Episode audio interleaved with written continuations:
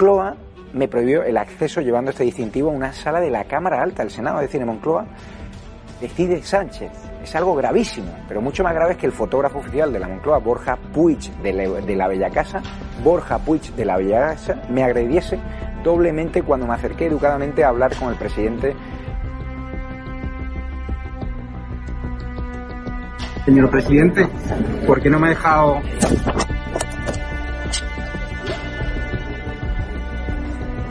¿Esa agresión? Esa es la última. La última. ¿Yo qué te grabo a ti? Yo grabo al presidente. ¿Pero esa agresión? No, no, voy a la comisaría ahora mismo de aquí.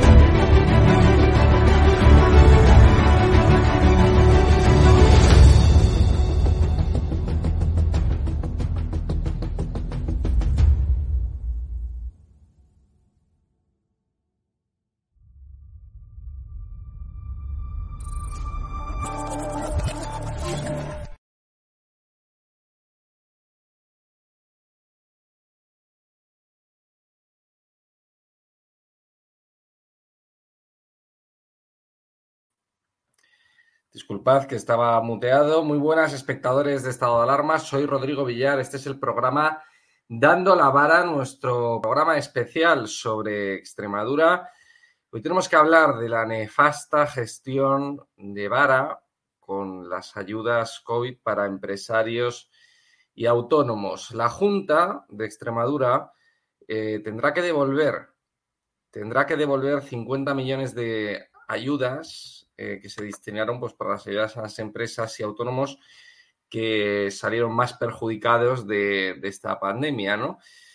Em, deberá devolver al gobierno, al gobierno central, 50 millones de euros de las ayudas COVID a las empresas de los 106 millones que el Ejecutivo Central destinó a Extremadura.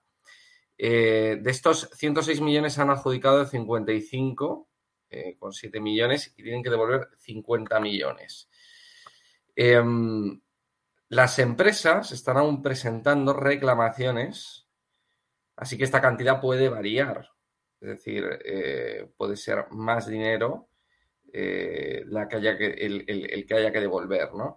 La verdad es que una gestión mm, que, pues, absolutamente nefasta, que están sufriendo, pues, todos los empresarios y autónomos en Extremadura y después de haberlo pasado tan mal a lo largo de toda esta pandemia, ¿no?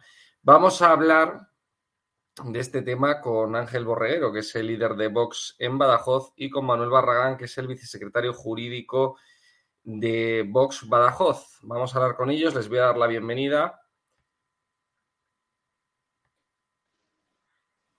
Muy buenas, Ángel, bienvenido. Hola, buenas noches, Rodrigo. Bueno, vamos a un momento, voy a darle la bienvenida también a Manuel, que está por aquí. Muy buenas, Manuel. Bienvenido. Hola, hola, buenas noches, ¿qué tal? Buenas noches. Bueno, comentadme eh, pues este tema ¿no? de, las ayudas COVID a autónomos y empresarios que pues, lo han gestionado eh, de una forma que es pues vergonzosa, ¿no? Porque tienen que devolver ahora 50 millones de euros al gobierno central. Eh, Manuel, tú como vicesecretario jurídico eh, de Vox, eh, bueno, ¿qué opinas de todo esto? Vamos a ver, para empezar fuerte, el tema de, la piraña autonómica, que alguna vez he puesto este término a las comunidades autónomas, pues mm, es siempre mm, la gestión que se hace mm, es siempre muy dudosa. Nosotros, por ejemplo, desde Vox eh, planteamos lo que es una revisión de, de la, del, del Estado, en este caso el tema eh, territorial, el tema autonómico, porque mm, de verdad hay competencia que no debería desaparecer del Estado. Aquí lo que ha habido ha sido que el, gobierno central destinó 7.000 millones de euros para eh, el tema de esta ayuda COVID, que la gestión no era del Estado, sino que se la traspasó a las comunidades autónomas. Entonces esto ha sido un lío, porque cada comunidad autónoma ha adaptado incluso hasta incluso las actividades eh, había unas actividades mínimas a las que estaba, eh, la que se podía coger esta ayuda, incluso las comunidades autónomas han ampliado otras actividades que se podía acoger a este tipo de ayuda. Pero sobre todo ha sido el, trámite burocrático, eh, la exigencia de papeleo, que no llega un papel, los requisitos de porcentaje de, que, de comparación de actividades del ejercicio anterior con el, con el, en este caso, con el del ejercicio 2020, un lío, un auténtico lío. Al final, lo que ha sido, el Pedro Sánchez, bueno, Pedro Sánchez anunciando que se va a ayudar a los autónomos y tal, que se va a disponer de una cantidad impresionante de fondos, de, euros, de millones de euros para, para atender eh, a los autónomos y a las empresas que habían tenido pues una baja actividad, una actividad nula incluso habían tenido que despedir, cerrar y tal, como para un poco para, que pudieran sobrevivir. Y al final, todas esas promesas, en muchos casos, se ha quedado en nada. Porque las comunidades autónomas, cada una tiene su legislación, tiene su, eh, impone su requisito, tal. ¿Qué pasa en el caso de Extremadura? En el caso de Extremadura ha ocurrido también que eh, la administración ha estado confinada, poco más o menos en teletrabajo. Entonces, claro, hay muchos expedientes que incluso han caducado porque no se han tramitado en los plazos y tal. Hay muchos expedientes que también han sido recurridos por las propias empresas y entonces también está pendiente de resolución. Por eso el, el gobierno central ha dado también, ha hecho una ampliación de la prórroga para que se pueda ver esos recursos, por si alguien puede, se puede acoger alguna empresa o algún autónomo a estas cuestiones. Pero en definitiva, en definitiva, es el caos que tiene ahora mismo sumido, eh, España el tema de las comunidades autónomas. Cada una legislando lo que le parece, bueno, los títulos de competencia y tal, pero como le parece, que si te vas, eh, te pasa de Extremadura a Andalucía, pues tiene una legislación diferente, eh, si te vas a Castilla-León, tiene una legislación diferente, a Castilla-La Mancha, bueno, ya esto como si te vas a Portugal, que tiene también otra legislación diferente. Pero es que es así. Aunque Portugal no sea eh, una comunidad autónoma, pero lo curioso es que tú te sales de los límites de la comunidad autónoma y parece que estás en otro país. Cuando esto es, pues, en este caso, eh, una unidad, en este caso España, pero con diferentes, con diferentes legislaciones. Si nos damos cuenta, estamos volviendo a los antiguos, antiguos reinos medievales, cuando pasaba de Castilla a León y de León a Navarra y de Navarra a Aragón, pues entonces tenía una legislación diferente. Es ah. decir, lo que se ha conseguido eh, desde la implantación del Estado liberal, que era la unificación de todos los territorios, de la legislación sobre todo, lo, que ha conseguido la, la, comunidad autónoma es volver hacia atrás. Y eso que, se, que cuando la vendieron la transición era como que se hacía para evitar el caciquismo, para acercar la administración a los ciudadanos, para que no estuviese tan alejado, pues estaban entonces los ministerios en Madrid, estaba todo muy alejado, cosa que era totalmente falsa porque los ministerios tenían sus delegaciones ministeriales en, la, en, las capitales, existían entonces los gobiernos civiles que también gestionaban, y entonces al traerse todo, todo a hacerse las transferencias eh, del Estado eh, a las comunidades autónomas, es cuando se ha producido todo esto es ajuste. Es decir, la gente lo que siente cuando está en un sitio, en un lugar que es frontera con, otra comunidad autónoma, es que estás pasando a otro país. Porque hay otro sistema, eh, por ejemplo, de legislación administrativa, la licencia que tú tengas, por ejemplo, de caza, a lo mejor no puede valer en otro sitio, no sé que sea una licencia nacional y cosas así. Es decir, un lío. Un lío que al final lo que, lo que está pasando es que lo estamos pagando todos. Porque hay un dinero que no se ha podido gestionar y en este caso se devuelve a la caja común, que es la del Estado, que no se va a poder destinar, por ejemplo, a lo que era la finalidad. se puede decir que, que las ayudas, pues, mm, están a lo mejor mal pensadas, tal, puede tener uno una idea, una idea política de cómo se tenía que haber gestionado eh, esos fondos. Pero lo que es cierto es que te lo vende de una manera, pero cuando se tienen que ejecutar, lo que hace es que, se, que, que, que a la gente, a las personas afectadas, no le llega, no le llega y han cerrado, han tenido que despedir, hay familias que se han arruinado, pues claro, la deuda, por ejemplo, un autónomo la tiene que asumir el autónomo, no se la puede dejar el vecino. Hay sociedades que han entrado ya en liquidación, pues claro, una sociedad que está en deuda, que tiene eh, a los trabajadores que ya no trabajan porque ya lo han, no mm, tiene ya un cese de actividad, efectivamente esa, esas empresas se han deshecho, crea una empresa, mm, puede ser fácil, pues te va al notario, lleva un, un certificado de 3.000 euros para una SL y tal, certificado de un banco, eso es fácil de montarla. Después desarrollarla, ponerla en movimiento, eh, empezar la actividad, pues eso puede ser a lo mejor cuatro, tres o cuatro años y tal. Y eso sí es una empresa que triunfa. Entonces, lo que, ha, lo que ha producido todas estas cuestiones ha sido destrucción de, de tejido productivo o, o, este caso, por ejemplo, de, del trabajo de muchas personas, sea autónomas o sea de personas que trabajan eh, asalariadas en una empresa o incluso lo, los socios, los dueños que han perdido, por ejemplo, el capital puesto y todo el trabajo hecho a lo mejor de quizá de años.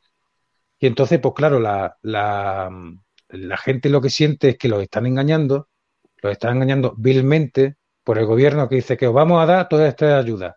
Y a la hora de la verdad, tienes que estar presentando papeles para arriba, para abajo, lo que es la burocracia de toda la vida, la que decía que se iba a quitar y que al final no se ha quitado. En definitiva, que, lo, que el tema de las comunidades autónomas como no se reconduzca, como por ejemplo está pidiendo Vox, eh, la asunción de, ciertas competencias que vuelva al Estado, esto ahora mismo pues, va a ser la, eh, tener que elegir, por ejemplo, entre, como lo que ha dicho, por ejemplo, eh, Abascal, entre la autovía que una un sitio u otro o embajadas catalanas o embajadas de las comunidades autónomas en el exterior. Es decir, al final vamos a tener que elegir entre una cosa o la otra. La gente lo tiene, yo creo que lo tiene bastante claro. Lo que pasa es que hay ciertos partidos políticos que no. Entonces, es una cosa, es, un, es una valoración que damos al tema este desde aquí, desde, desde Badajoz y desde Extremadura. Me gustaría escuchar también la opinión de Ángel, de Ángel Borreguero, que es el líder de, de Vox en Badajoz. Y, y bueno, ¿qué, ¿qué, opina ¿no? de esta gestión tan nefasta de Vara con el tema de las ayudas COVID? Pues bueno, eh, eh, Ángel, noches. tú eres empresario, ¿no? También. Efectivamente. Es decir, sí, bueno, sufrido eh, el también es... el golpe de la pandemia. Efectivamente. Eh, este tema del. No, no, solamente con el tema de las ayudas COVID, ¿no? Eh, yo, como empresario, he sufrido en mis propias carnes, no solamente con mis eh, trabajadores, sino yo mismo, autónomo, tuve, tuve el COVID en agosto y en plena recolección de tomate concretamente, y tuve que pasar 14 días en casa. Yo no he recibido nada. A mí nadie se ha dirigido para nada.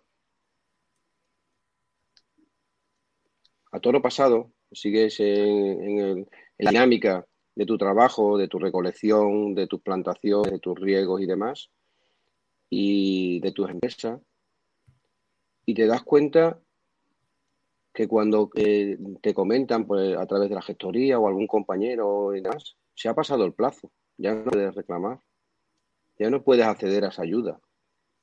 Una ayuda que concretamente para mí, en mi caso, era una ayuda de 3.000 euros. Yo la he perdido. Si eh, ha beneficiado a otra persona que a lo mejor lo necesitase más que yo, estupendo. Pero es que no, es que se devuelve seguramente irá a la ayuda de esos que ayudan al gobierno a que esté donde está. Es mm. decir, irá a los catalanes, irá al País Vasco, irá a inversiones en el Prat, en el, en el aeropuerto de Prat y demás. ¿no? Creo que es. Eh, eh, no, no, tengo palabras no significativas ¿no? para lo que están haciendo con nosotros. La verdad es que eh, la situación del autónomo o el empresario aquí en Extremadura a nivel y en toda España, por supuesto, es muy complicada, ¿no? Son trabas sobre trabas eh, palos en la rueda. Y mire, lo que decía Antonio Manuel antes, ¿no? Eh, eh, tenemos unas leyes a nivel estatal que luego hay que adaptarlas o, cada comunidad autónoma, cada reino de, de taifa tiene sus propias, sus propias leyes que luego se tienen que adaptar. Pero es que es una burocracia que está no cuadruplicada, yo diría que casi cinco veces duplicada la, mm. el tema de la, de la burocracia, ¿no? Empezamos por el gobierno, nos venimos a la Junta de Extremadura, en nuestro caso. Van a, la disputa, a las diputaciones, tenemos diputaciones. De las diputaciones tenemos mancomunidades. De las mancomunidades tenemos ayuntamientos. incluso luego los ayuntamientos pasan estas subvenciones o para que llegue al propio asociado o al propio vecino asociaciones. Es decir, estamos pasando por cinco o seis veces el dinero este. Como se dice por aquí, el dinero por donde pasa siempre moja, siempre se Es de vergüenza. Y con respecto al, campo, eh, lo que yo he contado anteriormente conmigo mismo o con, mis empleados, ¿no? Pues yo creo que eh, sí es cierto que, las personas que legislan, los, eh, los políticos, políticos de moqueta, yo lo digo así de claro, son políticos de moqueta. No han pisado nunca el campo. Estos señores no saben qué es un terrón en el campo. Para nada. Voy a poner un, ejemplo. El señor Fischler, que fue el comisario de Agricultura en la Unión Europea, viene aquí a ver qué, cómo, era un olivo, de dónde se extraía el aceite. Y viene el tío y coge una aceituna al árbol y la muerde y un poco me se muere allí. Porque claro, eso amarga, claro que amarga. Si no sabe ni lo que es una aceituna este señor. Esto es de vergüenza. ¿Qué, clase de políticos tenemos? La política la tenemos que hacer los que estamos a pie de, suelo, con, los ciudadanos. Que hay magníficos abogados que están con los ciudadanos todos los días. Eso es muy común, Ángel, eso es muy común, Ángel, en este gobierno, ¿no? Que ponen a uno de en sanidad sin ser médico y sin tener ni idea de lo que es la sanidad. Ponen a una señora en el Ministerio de Defensa eh, que no, no tiene ni idea del mundo de, la defensa en España, ni, ni, ha pisado un cuartel en su vida. Eh, pues es como muy común, ¿no? En este gobierno eh, poner a gente que no está preparada en puestos de muchísima responsabilidad. O sea, el señor Garzón, de ministro de Consumo, ese señor, bueno, aparte de que el Ministerio de Consumo no sirve absolutamente para nada, pero si sirviera de algo, eh, ese señor no estaría preparado para ello, ¿no? O sea, el ministro de Consumo, por ejemplo, que estabas hablando del campo, es el que tendría que estar allí con vosotros viendo los productos, etcétera, o sea, dando apoyo a los productores, a los agricultores, etcétera, a los, a los ganaderos también, no, eh, en vez de eso, mm, yo sé muchas veces lo que hace ese señor durante la semana porque he ido a algún evento eh, que ha celebrado en el Ministerio de Consumo y se dedica a presentar libros sobre el veganismo y cosas así. O sea, eso es lo que se dedica, lo que dedica las mañanas, ¿no? A presentar un libro de, sobre, sobre comida vegana y cosas así, ¿no? Entonces, es muy común, ¿no? Yo creo que en este gobierno colocar a personas que no tienen ni idea de lo que están haciendo en puestos de muchísima responsabilidad. ¿no? Y eso también pasará en la Junta de Extremadura, entiendo. Efectivamente. Eh, Rodrigo, las explotaciones agrarias eh, ahora mismo pues prácticamente no son rentables. Y una explotación que no es rentable nunca, nunca será sostenible. Y quieren hacerla sostenible. Pero ¿cómo vas a hacer una explotación rentable si no es sostenible? ¿O cómo lo hacer sostenible si no es rentable?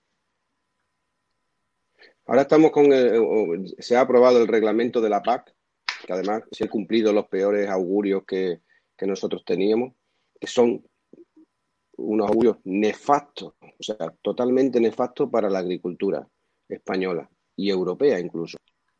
Quieren que los agricultores, los empresarios, nos convirtamos en meros jardineros, pero ¿dónde vamos? Es una PAC, y lo digo bien claro, ideológica y no una PAC agronómica, que es como tendría que ser, una PAC agronómica, no ideológica. Estos, estos señores van colocando su ideología por donde quiera que van pasando. Y esto no es así. Y los que verdaderamente son unos garantes del campo y del medio ambiente son los agricultores y los ganaderos, los cazadores y los pescadores. Esos son los auténticos garantes del campo y del medio ambiente. No los ecologistas. Y, y rompo una lanza por algunos ecólogos, que sí es cierto que hay algunos ecólogos, pero porque son ecólogos, no ecologistas. Eso quiero que quede muy claro. Yo sí, le, por último, le diría también al señor Garzón y toda, a toda, a toda esta, esta caterva ¿no? de, de, políticos de moqueta, porque son políticos de moqueta, que no se confunda. Todas, todas y cada una de las ciudades, incluso las suyas, donde ellos viven, están construidas en el campo. Que lo tengan en cuenta.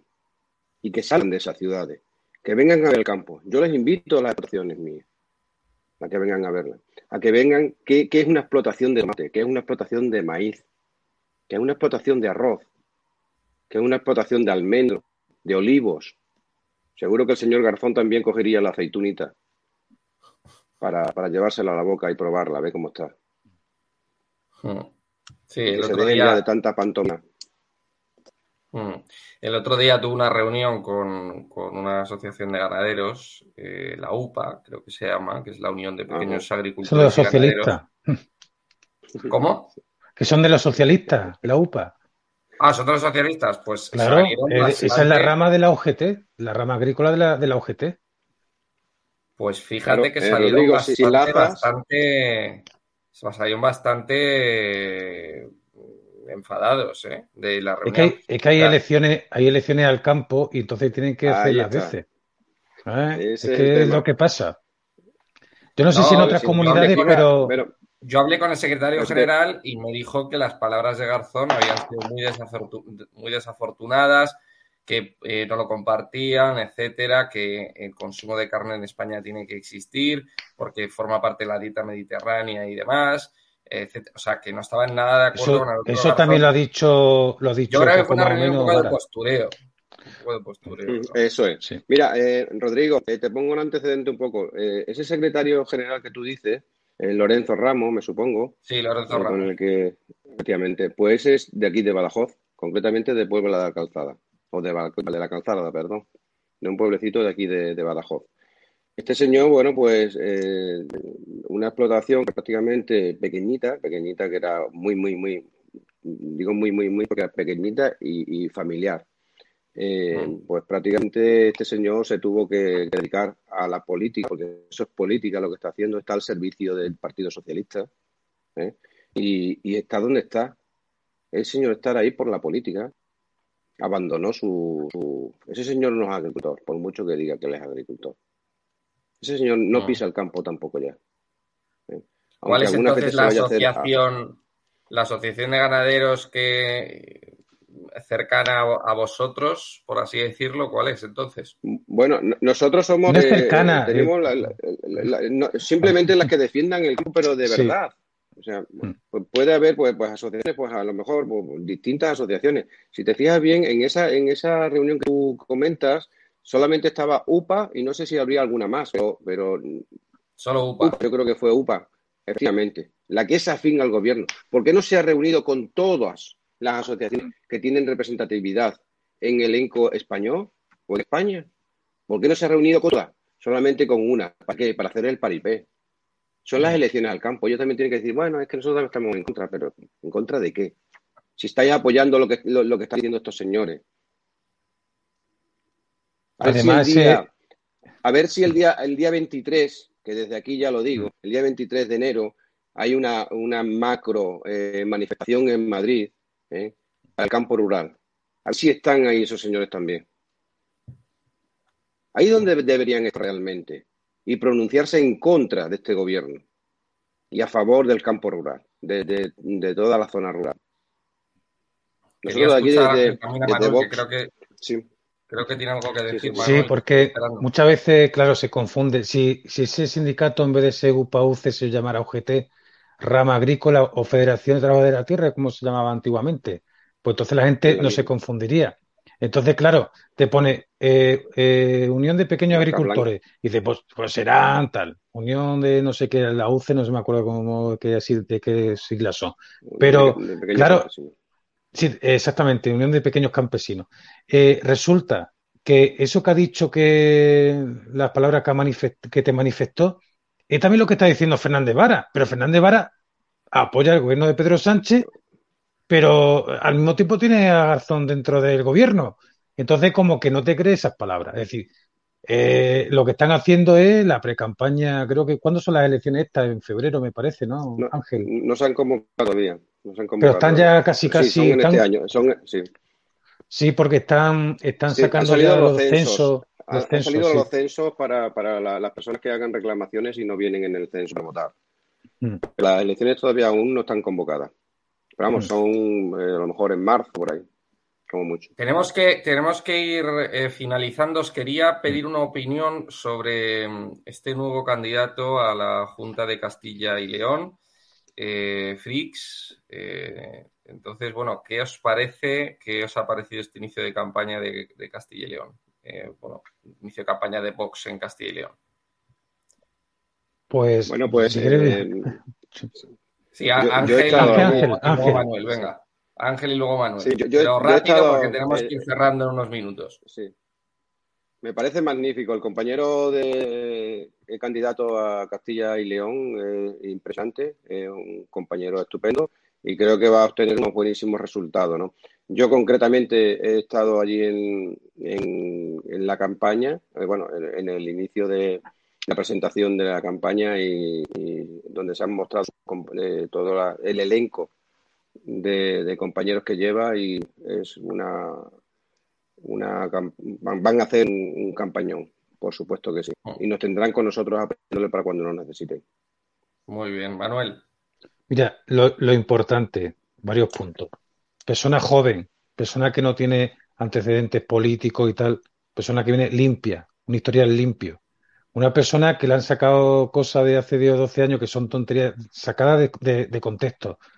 Yo lo que he podido ver es mm, las imágenes, los tweets, lo que se ha los, los cortes, lo, los, los discursos.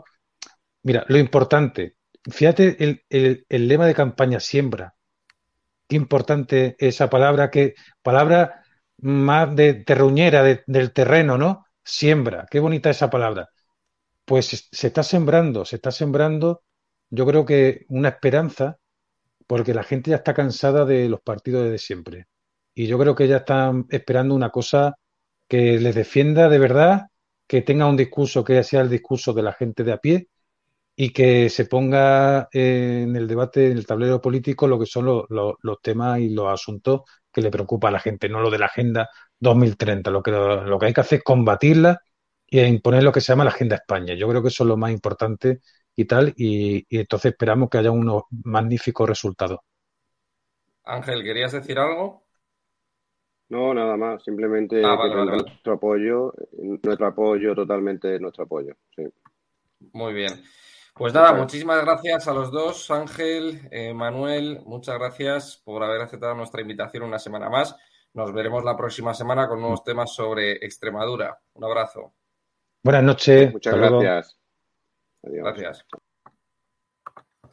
Y muchísimas gracias a todos los espectadores de Estado de Alarma que nos han visto. Este ha sido el programa Dando la Vara, nuestro programa especial sobre Extremadura. Hemos hablado sobre las ayudas que, bueno, que el gobierno eh, dio a la Junta de Extremadura, pues para ayudar a los empresarios y a los autónomos después del golpe tan fuerte que supuso eh, la pandemia, el COVID, el confinamiento, etcétera. ¿no? Muchos empresarios, como sabemos, tuvieron que cerrar sus negocios, autónomos, eh, pues prácticamente en, situaciones de exclusión social, etcétera. ¿no? Así que nada, eh, muchísimas gracias por habernos visto. Un saludo a todos y viva España.